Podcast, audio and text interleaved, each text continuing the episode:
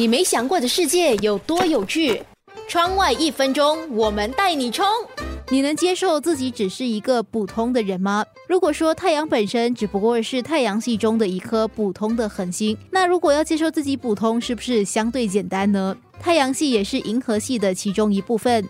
银河系的中心是一个巨大的黑洞，它的体积是我们太阳的四百倍大。银河系的直径非常的巨大，如果以光速来测量的话，大约要用十万光年才能横穿银河系。相对而言，我们地球的赤道直径只有七千九百二十六英里，而银河系的黑洞，它距离我们大约有两万八千光年之遥。要如何对比呢？银河系的黑洞可以装下几百万个地球，但是黑洞是看不见的。黑洞的引力是如此的大，即使光线都无法穿透外界。既然我们看不到黑洞，那有没有可能我们其实住在黑洞里呢？